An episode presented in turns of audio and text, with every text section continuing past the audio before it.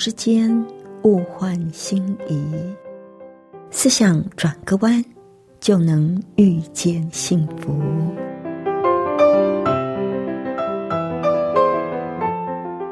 这里是希望之声，我是唐瑶，邀请您和我一起在今天遇见幸福。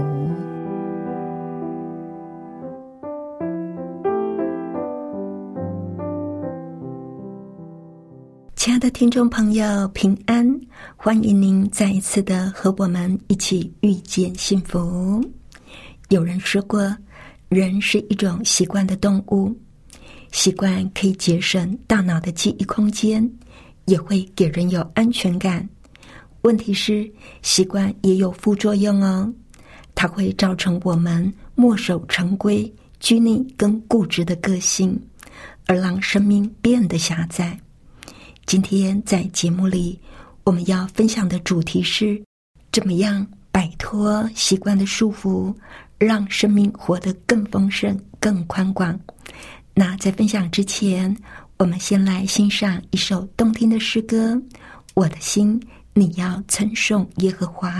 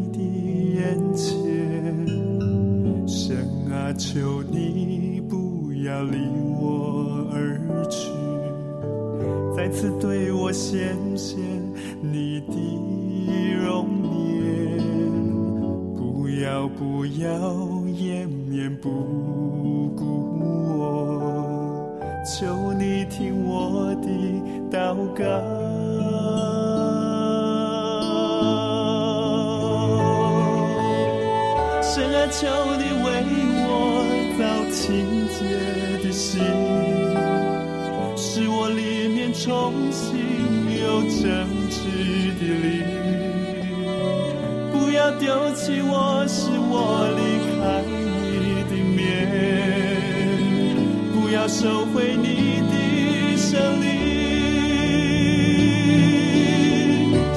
求你为我造清洁的心。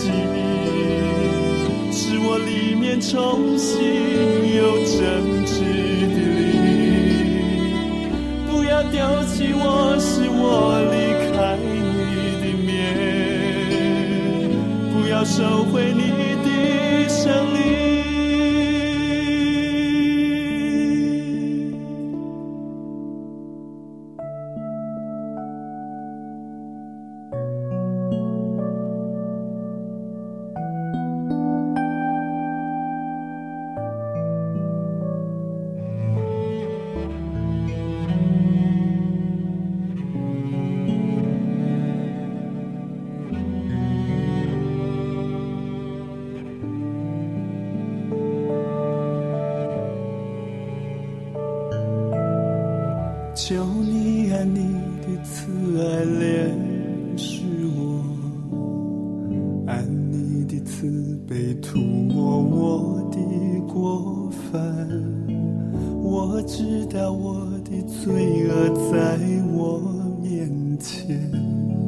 我的罪恶也藏在你的眼前，神啊，求你不要离我而去，再次对我显现你的容颜，不要不要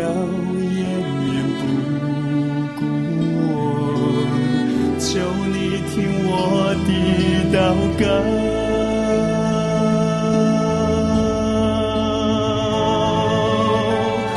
啊，求你为我造清洁的心，使我里面重新有正直的灵。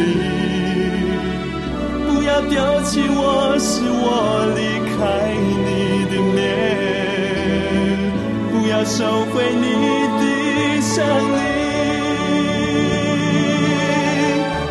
求你为我造清洁的心，使我里面重新有真挚的灵。不要丢弃我，使我离开你的面，不要收回你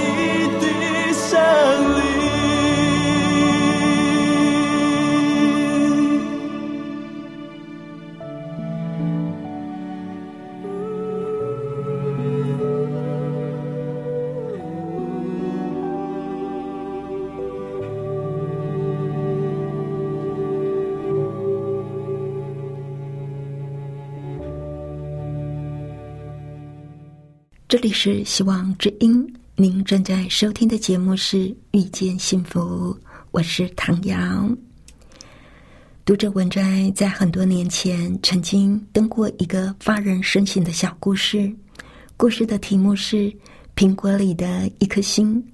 故事的主角是一位天真无邪的小孙子，跟一位历尽沧桑的老爷爷。有一天，小孙子从幼稚园放学回家，大声叫着说：“爷爷，爷爷！”爷爷疼惜的问：“小乖孙，什么事啊？”“爷爷，我发现苹果里面有一颗心哦。”爷爷听了小孩的话，不以为意，就说：“那不稀奇呀，你每次吃苹果，最后剩下来的壳就是苹果的心啊。”小孙子一听就摇摇头说：“爷爷不是啦，人家说的是苹果里面有一颗小星星啦。原来小孙子说的星星是天上的星星，而不是苹果心。这爷爷就不解啦，不要胡说，苹果里怎么会有星星呢？”爷爷，爷爷是真的啦！苹果里真的有一颗星星啦！熬不过小孙子的撒娇，爷爷的爱心开始超越了他那自以为是的理性。最后，他和颜悦色的问小孙子：“那你可不可以把苹果里的星星找出来给爷爷看呢？”“好啊，可是爷爷，你要先给人家一个苹果和一把刀嘛。”爷爷一面为小孙子准备，一面叮咛：“要小心刀子哦。”人家知道啦。小孙子一边回答，一边就把苹果横放在桌面上，举刀就要切。爷爷看了，忍不住就大叫说：“不能这样切！”一面把苹果抢过来，重新直立在桌上，然后告诉小孙子。切苹果啊，要从上往下切才对。不知道平常您是怎么样切苹果的？是不是也跟爷爷一样呢？其实啊，几乎百分之九十九的人都像爷爷一样，先把苹果的五爪贴在桌面上，让苹果先四平八稳的站好，然后再一刀切下去。也许因为绝大多数的人都是这样切苹果的，而在习以为常之后，我们就会像那位爷爷一样，慢慢就把这个习惯的切法当做是唯一的切法了。所以呢，一旦看到小孙子没有照传统习惯的方法切苹果，就要气急败坏，就要立刻拦住。爷爷是不是你我的一面镜子呢？小孙子又开始撒娇了。爷爷让人家照人家的方法切，好不好嘛？撒娇本来就是全世界最温柔、效果却是最大的一种方法。小孙子一撒娇，爷爷的坚持又慢慢融化了。好啦，好啦，那就照你的方法切，可是要小心哦。小孙子一面欢呼，一面再把苹果横放，然后朝着中央切下去。苹果马上就被分成头尾两半，而苹果中的五颗种子恰好整齐的在这两半的中央构成了一颗星星。爷爷看着星星，忍不住紧紧的搂着孙子，因为这一辈子吃了这么多苹果，而直到今天，爷爷才发现，原来苹果里面还有那么漂亮的一颗星星。亲爱的朋友，您曾经吃过多少颗苹果呢？您知道苹果里面有一颗星星吗？如果您像爷爷一样，从来没有看过苹果里的星星，那也许正是对我们墨守成规的一种提醒。他提醒我们不要拘泥成规，他提醒我们不可安于习惯。他更提醒我们要乐于尝试，来让生命更宽广。他也启示我们要用精益求精来丰富人生的彩妆。说真的，人真的是习惯的动物。像我啊，活了大半辈子，还真的从来就没有用横切的方式切过苹果呢。我从小看我的父母亲用传统的方法切苹果。我也就学会了用一样的方法，我真的还没有想过要用另一种的方法去切苹果呢。苹果拿来很直觉的就照习惯切。习惯的好处是，我们做什么事，像是穿鞋穿袜，我们可能不会注意我们是先穿左脚还是右脚。这是大脑为了节省能源。节省记忆空间的一种设计。每天在做的事、常做的事，会形成一种轨道。做这些事的时候，就不用再思索，直接反应，才不会让大脑工作过度。不然，光是处理这些事情，大脑会耗掉所有的能量，那我们能够做的就不多了，所学的也会有限。所以。习惯是有它一定的功能的，只不过呢，有时候习惯也会成为我们的束缚。习惯吃重口味食物的人，会觉得那些少油少盐的食物吃起来就是没味道。习惯吃辣的人，一餐没辣椒就食不下咽。我有个朋友。每天早上习惯用一杯咖啡来提神，喝了二三十年的咖啡，最近却出现了心悸、高血压、手部僵硬的问题。医生第一个交代就是要他戒咖啡，但是持续了几十年的习惯是很难说戒就戒的，在这个过程里让他非常的痛苦。只不过为了健康，他非常的努力。因为他可不想以后老了中风，后悔就来不及了，所以我们要尽量的养成一些好习惯，戒除坏习惯的过程真的是很辛苦的。不仅仅是日常生活里的行动会形成习惯，我们的思想也会形成一定的轨道。喜欢抱怨的人，可能看什么都不顺心。习惯担忧的人，总是担心孩子所有的问题，担心财务，担心健康。一大早起床就开始担心今天会发生什么事。习惯负面思考的人，一有状况发生，马上就把事情想得很糟糕。比较正向的人，在惨烈的事发生了，他还是充满信心。他会说。天无绝人之路，没有逆境可以打倒他。亲爱的朋友，你有没有想过自己平常是怎么样在看事情、解读事情的呢？印第安人有一个古老的故事，讲到一个祖父在教导他的孙子人生的原则。睿智的老人说：“孩子，每个人的内心都有两只狼在大战。”一只狼是邪恶之狼，他愤怒、嫉妒、不饶恕、骄傲又懒散；而另一只狼是善良的狼，它充满爱心、恩慈、谦卑跟智智。这两只狼啊，不断的在打仗。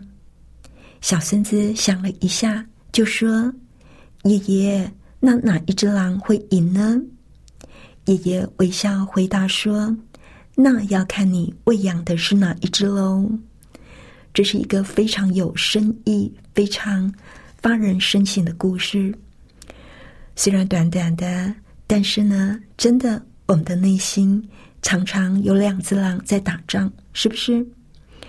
如果我们不断的喂养内心的愤怒、苦毒、嫉妒跟骄傲这一些负面的特质，那么这一些特质就会越来越明显，越来越强大。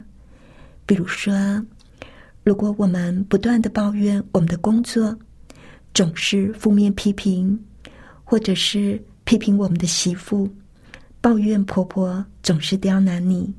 抱怨每天都要加班，当然，我们抱怨的时候会觉得好像得到了释放，感受很好。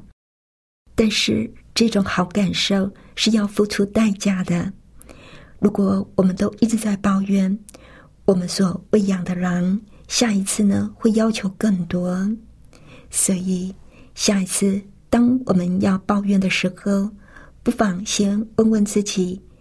我是不是真的想一直喂养这一些负面的习惯呢？我是不是真的想在原地踏步呢？还是我想要一直抱怨的习惯，让自己更上一层楼呢？就像切苹果的方法，不是只有一种；看事情的角度，也不是只有一种。重要的是，我们可以决定。我要发展怎么样的人格特质？如果我们开始喂养和睦、耐心、宽容、温柔、谦卑、自制这一些美好的人格特质，就会在我们的生命里增长发展。当我们抱怨工作的时候，也许我们可以学习说：“感谢上帝，至少我还有一份工作。”当我们抱怨我们婆婆、同事、媳妇的时候，我们可以学习说：“感谢天父上帝安排这些人在我的身边，让我学习包容。”当我们这样想的时候，就是在喂养正确的事物，建立新的习惯。美国哲学家威廉·詹姆斯。曾经说过一段非常重要的话，他说：“这时代最伟大的发现，就是人类发现自己能够透过心思意念的改变，来改变自己的生活。”亲爱的朋友，如果你已经厌倦活在抱怨、愤怒、充满苦毒、难过的生活里，那么你要做的。就是停止喂养这一些让你生活不快乐的思想，而去喂养美好善良的思想。当我们去操练，我们的生命就会结出好果子，自然而然，我们就会快乐，也会经历到上帝预备给我们的丰盛的生命。我们很多人都希望可以改变结果。却从来都没有想过，如果我们想要得到不同的结果，那就要改变想法。不满意生活的人多半不清楚问题的所在，他们通常会怀疑是环境、是命运，或者是其他的人所造成的。而有一些人呢，他们比较诚实，也有些自知之明。知道问题就出在自己的身上，但是他们也有可能看不到问题的根源。他们会自问：为什么会这样？他们希望改变，但是却不去做不同的事来让自己改变，只在心里期望着情况会自行好转；而假如希望落空了，就会变得非常沮丧，这样就掉入了恶性循环当中。如果说我们一直都在用传统的方法切苹果，那么我们是永远都看不到苹果里的那颗星星的。我们可以因循苟且，我们可以一辈子都用同样的方法切苹果，用同样的角度看事情。我们可以墨守成规，甚至是理直气壮的说：“江山易改，本性难移。”我们有自由意志去选择我们要过的生活，但是，亲爱的朋友，我们也可以下定决心做一些改变，去尝试新的事物，去尝试用新的眼光来看事情，要让生命更宽广、更丰盛，也更幸福的秘诀，就在于每天要有新的看见、新的体会。每天都有成长，有进步。那我们要怎么样才能够得到这种丰富心灵的新视野呢？我认为多读上帝的话是最有帮助的。我们的创造主知道我们最需要什么。每天读一段上帝的话，相信你每一天都会有新的看见、新的体悟。那我们今天的分享就到这里了。最后，我们来欣赏一首诗歌《丰盛的人生》。